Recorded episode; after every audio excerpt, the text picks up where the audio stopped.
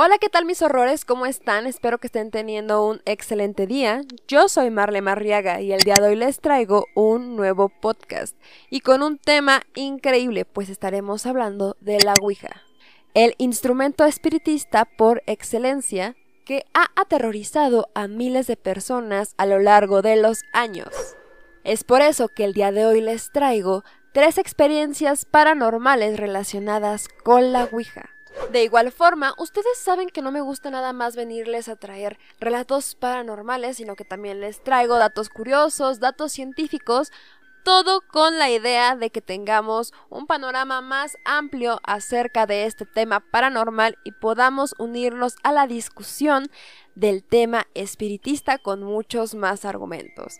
Así que sin más que decir, vamos a comenzar con estas historias de la Ouija. Comenzamos.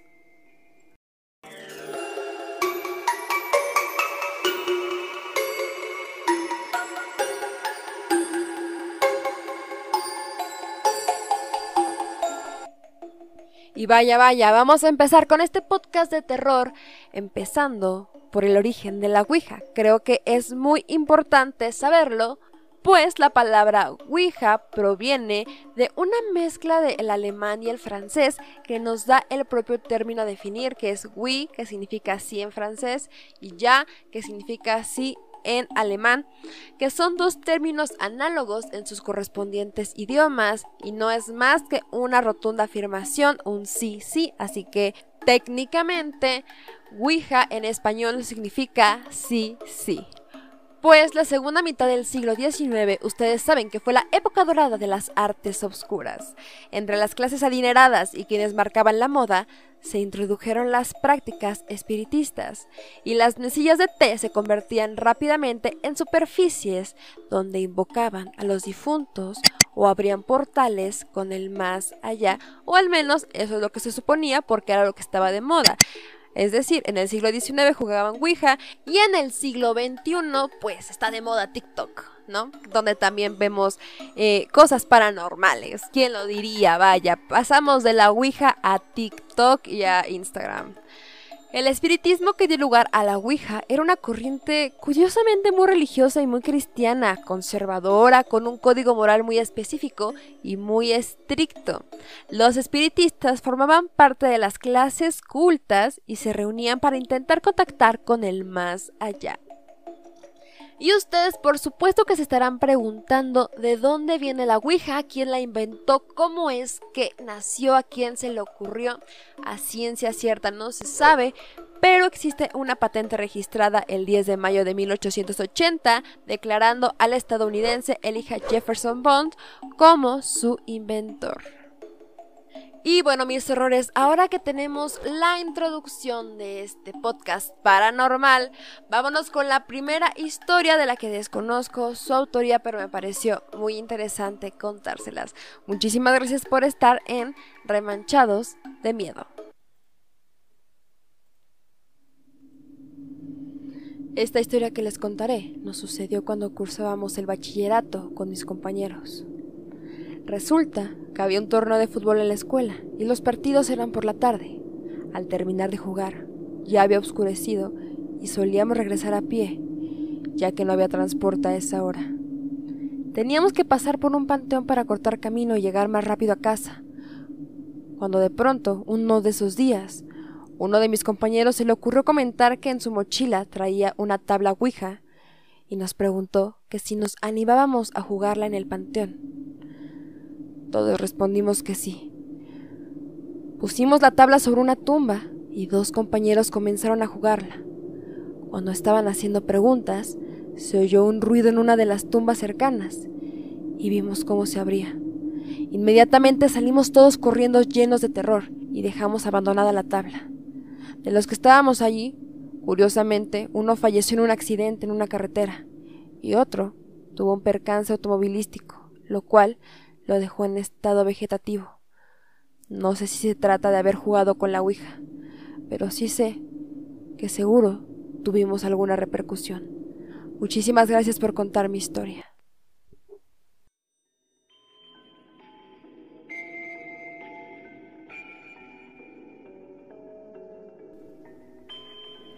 Y bueno, mis errores, esa fue la primera historia de este podcast y vámonos con la siguiente de una vez. Muchísimas gracias por seguir escuchando Remanchados de Miedo. Te sugiero que te suscribas a este canal y actives la campanita de notificaciones que todo octubre estaremos dando sorpresas. Asimismo, no olvides seguirnos en nuestras redes sociales, nos encuentras como Remanchados, somos el gatito dorado con el fondo negro. Sin más que decir, ahora sí, vámonos con la segunda historia. Muchas gracias por seguir escuchando remanchados de miedo. Después de una mala experiencia con una Ouija, al tratar de convertirme en cartomancista, decidí que la única forma de salir adelante y salirme de la casa de mi abuela y dejar sus brujerías era estudiando. No quería incursionar en el mismo mundo de rituales y fantasmas a pesar de tener aptitudes y ciertas habilidades. Al entrar en la prepa, ya era una chica madura, Sabía que tenía que esforzarme mucho en mis estudios. Debido a eso, me gané una beca en una preparatoria privada. Todo iba normal en aquella prepa. No tenía muchas amigas ni amigos, dado que yo no era del todo de su agrado. Ellos estaban acostumbrados a otro tipo de amistades y yo estaba becada, no sé si me comprendan. Finalmente eso no era tan importante para mí, pues yo iba ahí a estudiar y a salir adelante. Una tarde me quedé en el salón acomodando mis libretas, y unas chicas y unos chicos entraron al salón. Se acercaba la fecha de Halloween, y ellos estaban decorando el salón, pues en la escuela habría un concurso de decoración y de disfraces. Me quedé observando cómo lo hacían. Recordé cuando era una niña, y me disfrazaba y tallaba calabazas con mis papás. Una de las chicas me dijo Rocío, ¿quieres participar? Quería permanecer distante de aquellas chicas de clase alta, aunque, para ser franca, me encantaba todo eso de los disfraces y Halloween. Terminé aceptando. Al final, llegó tan esperada noche de Halloween en la escuela. El concurso sería por la noche, además de que estas chicas ya me habían comenzado a hablar más, se podría decir que hasta tenía amigas. El día de Halloween nos encontramos paseando viendo las decoraciones en otros salones. Una de mis amigas, llamada Tamara, iba disfrazada de novia muerta, y a lo lejos se adelantó y nos hizo señas de que nos alejáramos del lugar. Nos llevó hasta uno de los salones. Sacó una botella y una ouija. Dijo Vamos a jugar un rato, muchachas, para que se ponga el ambiente. Yo de inmediato me hice para atrás. Les dije que yo no jugaría, y menos en Halloween. Pero mis amigas me empezaron a hacer burlas, sobre todo diciendo que yo era cobarde y esas cosas. Ellas, muy convencidas, se fueron a uno de los salones vacíos para empezar el juego. Aunque yo sabía que era peligroso usar la Ouija y más en día de brujas, no pude evitar no seguirlas, pues temía que algo malo les fuese a pasar. Comenzamos en uno de los salones. Yo no participé. Solo observaba como temerosa y a la vez decidida a defenderlas de cualquier cosa que hicieran. En total, éramos cuatro chicas. Las tres formaron un círculo con sus manos, prendieron unas velas y comenzaron el ritual. El juego empezó como de costumbre, invocando, preguntando, con las preguntas de rigor, como ¿hay algún espíritu en este salón? Al principio no ocurrió nada. Solo el viento se escuchaba fuerte, como si algo presintiera. Pasaron como cinco minutos y las preguntas continuaban. ¿Hay algún espíritu que quiera hablar con nosotras? Hasta que de repente el puntero se movió súper rápido y las cuatro nos quedamos mirándonos, totalmente inmóviles. Les he de decir que yo les supliqué que pararan, que era un mal juego, pero ellas no me hicieron caso. A pesar de que yo ya había jugado antes y de meterme con el espíritu que me engañó una vez, que ya les platicaré después, hay muchas cosas que yo desconocía, que ahora sé. Y en verdad les digo que hay reglas que se deben de seguir a la hora de jugar Ouija. Reglas que yo desconocía. Y que por ignorantes esa noche no las acatamos. Definitivamente recibiríamos nuestro merecido. La primera regla a la hora de jugar la Ouija es no jugarla solo. Digamos que esa fue respetada, hasta que llegó la segunda regla, que es no hablar de Dios, pero tampoco del diablo. Y esa fue la regla que rompieron las chicas, ya que una de ellas preguntó ¿Eres discípulo de Satán? El puntero de la Ouija se movió e indicó sí. Tamara insistió ¿Eres un demonio? El puntero de la Ouija indicó de nuevo que sí. La tercera regla que rompimos al jugar fue que nunca debes preguntar sobre la muerte de alguien o incluso la propia, cosa que una de ellas hizo. Si eres un demonio, a ver dime, ¿cuándo voy a morir? El puntero empezó a moverse y señaló cada letra. Se formó la palabra ahora. Rompimos la cuarta regla, pues no cerramos el juego, dejando al espíritu libre para seguirnos. Salimos a toda velocidad de la escuela, tan deprisa que olvidamos la Ouija en el piso de ese salón. Nos subimos al coche de una de las chicas, ella arrancó y yo les pedí, casi les supliqué, que esa noche permaneciéramos juntas. Terminaron aceptando. Todas nos quedamos en la casa de Tamara, y el otro día ya veríamos qué pasara. Solo queríamos que amaneciera y un miedo inusual nos invadía. Estábamos muy nerviosas. Al llegar a la casa de Tamara, nos alojamos las cuatro en una recámara. Empezamos a dormitar cuando el sonido de la manija de la puerta se empezó a escuchar. Yo desperté y de reojo vi cómo se movía lentamente. Me fui enderezando para ver la luz. Quería alcanzar la lámpara y prenderla, pero no fue necesario. Una sombra alta y robusta entró por la puerta. Caminaba muy lentamente. Tenía como forma de un hombre con una toga y gorra. De la impresión grité y terminé despertando a todas las demás. La sombra se nos acercaba. Las cuatro juntas nos movíamos para que no nos tocara. Fue justo en ese momento que un aire fuerte rompió los cristales de la habitación. Corrimos a la puerta, pero ésta se cerró de golpe.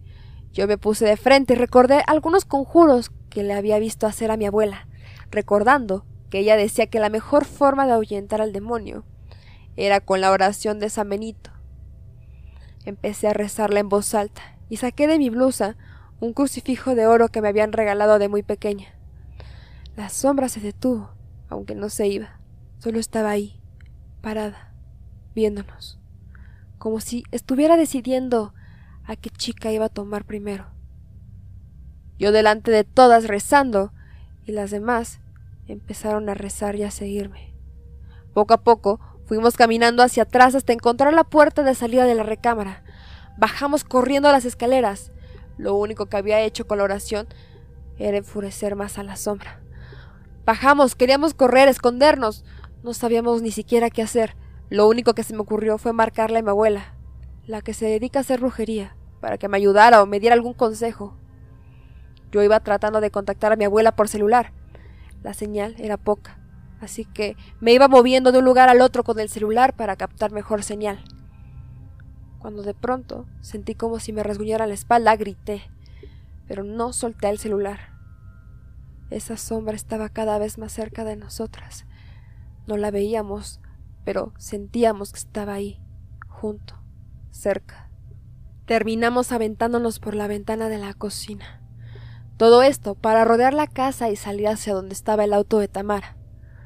Corrimos mientras yo logré hacer conexión y marqué a la casa de mi abuela. Ella contestó. ¿Quién habla a estas horas? Soy yo, abuela. Rocío, ayúdame, por favor. Un diablo nos sigue. Ayúdame. ¿Qué hiciste, chamaca babosa? ¿Qué hiciste? Ayúdame, abuela. El diablo nos quiere llevar. Jugamos a la Ouija y nos quiere llevar. Mi abuela ofuscada dijo. Lo único que uno puede hacer es volver a jugarla y cerrar el juego. Después, debes destruir la Ouija en siete partes, quemándose por separado, mientras dicen la oración de San Benito. Pero no la rompan de frente. Llénense de sal el cuerpo, y eso lo ahuyentaron un poco. Tienen que jugar de nuevo. He de admitir que yo ya lo sabía. Sabía que teníamos que regresar a jugar. Eso era algo que siempre repetía, pero de verdad esperaba, en serio tenía fe en que me respondiera otra cosa. Llegamos corriendo a la escuela, que de hecho Ya estaba por terminar la fiesta y estaban a nada de cerrarnos la puerta. Cuando llegamos al salón, donde las velas aún ardían y la Ouija estaba ahí, como esperándonos, las cuatro hicimos el círculo. Invocamos de nuevo al ente, como lo habían hecho en un principio. Para la sorpresa de todas, esa sombra se situó ahí, en la puerta. Sentimos un frío helado en la espalda y su caminar era como golpes secos. El reloj marcaba las 11:48 cuando gritamos las cuatro al unísono. Me despido y cierro todo contacto.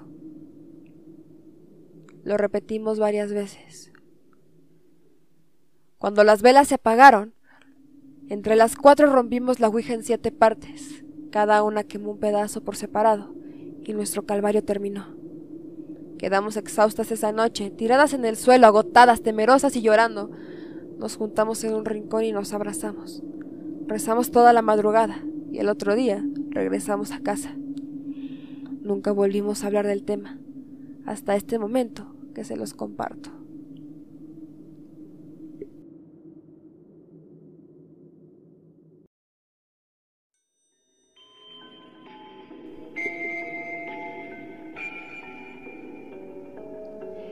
Bueno, mis horrores, esa fue la segunda historia del día de hoy. Y permítanme contarles que no sé la autoría de la persona que escribió esta historia, pero si ustedes la saben, por favor déjenmela en los comentarios. Sencillamente la vi en un foro y supe que tenía que compartirla. Y ahora sí, seguimos con los datos curiosos sobre la Ouija, porque ustedes saben que no me gusta solo venir a contarles historias, sino también me gusta compartirles datos curiosos, científicos y demás. Pues la Ouija fue una evolución del espiritismo y supuestamente fueron los espíritus los que guiaron a sus inventores hasta su creación, incluso indicándoles su nombre y la forma y el contenido que debía tener el tablero, así como su funcionamiento. Otro dato curioso es que Salem presume que tiene la Ouija más grande del mundo. Salem es una ciudad ubicada en el estado de Massachusetts, en Estados Unidos, y fue declarada Patrimonio Histórico del país del norte. Es famosa en el mundo por los juicios que distintas mujeres sufrieron a finales del siglo XVII bajo la acusación de brujería. Pues el año pasado y con la llegada de Halloween, la ciudad concretó la realización de una gigantesca tabla Ouija llamada Ouijasilla, con una superficie de 294 metros cuadrados y un peso de más de 4 toneladas, la tabla Ouija más grande del mundo debutó a través de la Sociedad Histórica de la Junta Habladora de Salem, un infame sitio de juicios de brujas mencionado anteriormente. Y bueno, mis horrores, díganme qué les parece, díganme si ustedes ya conocen la tabla Ouija más grande del mundo. Y ahora sí, sin más que decirles, vámonos con la siguiente historia que fue sacada de Reddit. El usuario es The Legend 27 y Taken y espero que les guste muchísimo. Muchas gracias por seguir escuchando Remanchados de Miedo.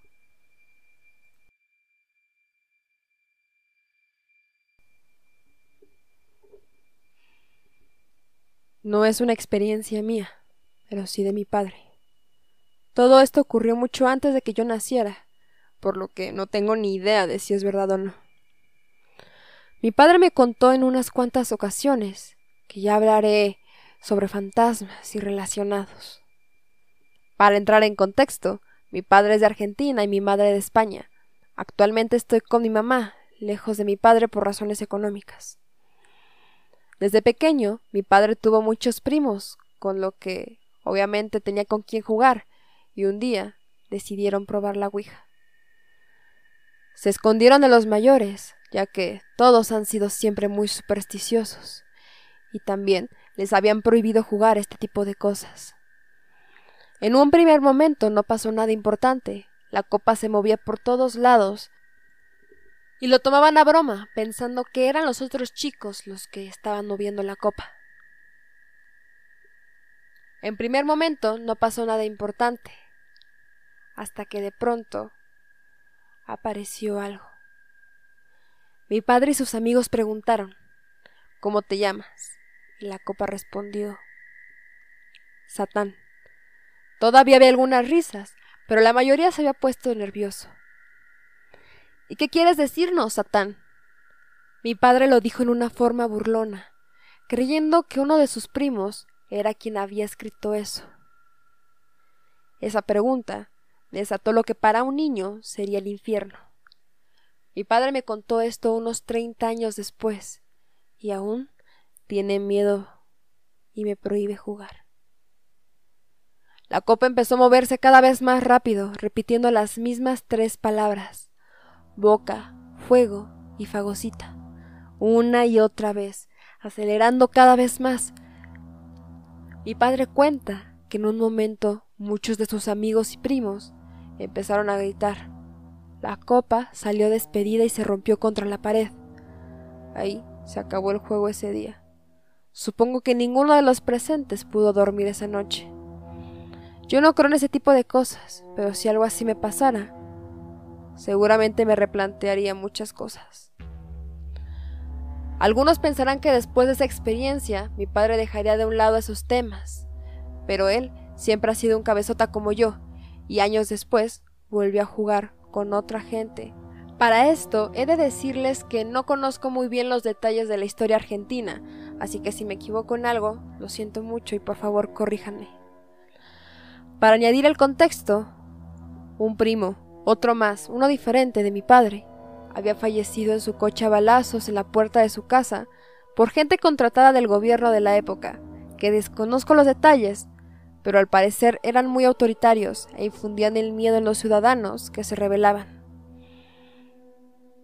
Ahora sí, regresemos a la segunda experiencia de mi padre con la Ouija, pues después de encontrarse con otros espíritus normales y corrientes, llegó uno especial. Él le preguntó ¿Cómo te llamas? Y la Ouija escribió el nombre del primo que había fallecido de esta forma. Justo ahí, todos se callaron, ya que aún así, si no era el espíritu de él, era muy curiosa esta broma de mal gusto. Mi padre preguntó ¿De verdad eres tú? Y la Ouija respondió Sí y puedo demostrarlo. A este punto todos estaban ya muy asustados, y una de las primas de mi padre, que también estaba emparentada con el supuesto espíritu, dijo algo inusual. Ella preguntó ¿Puedo hacer una pregunta en voz baja y sin tocar la copa? La Ouija respondió que sí. La chica quitó el dedo de la copa y la miró fijamente sin decir nada y el instrumento empezó a moverse dando números y letras que parecían no tener sentido, pero cuando acabó, la prima de mi padre estaba llorando desconsoladamente. Mi padre le preguntó que qué sucedía, por qué estaba llorando de esa forma, que qué era lo que había preguntado. Entre lágrimas, la prima de mi padre respondió que había preguntado cuál era la matrícula del carro de los hombres que le habían disparado. Y es lo que acababa de responder. Todos dejaron de jugar en ese momento. Ya no eran niños, pero esto de verdad asustaría a cualquiera. Tengo más historias, aunque ninguna es mía. Todavía tengo escalofríos cuando pienso en ellas.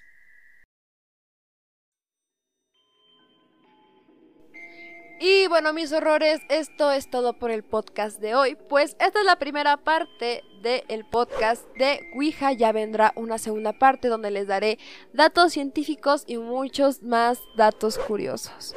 Así que no olviden suscribirse a este canal y activar la campanita de notificaciones para que les llegue un aviso cada que suba un nuevo video. Y les va a llegar el aviso de la segunda parte del podcast de Ouija. Sin más que decir mis errores, espero que tengan una excelente noche y espero que no jueguen a la Ouija en Halloween. Que tengan una excelente noche. Mis horrores, hasta la próxima.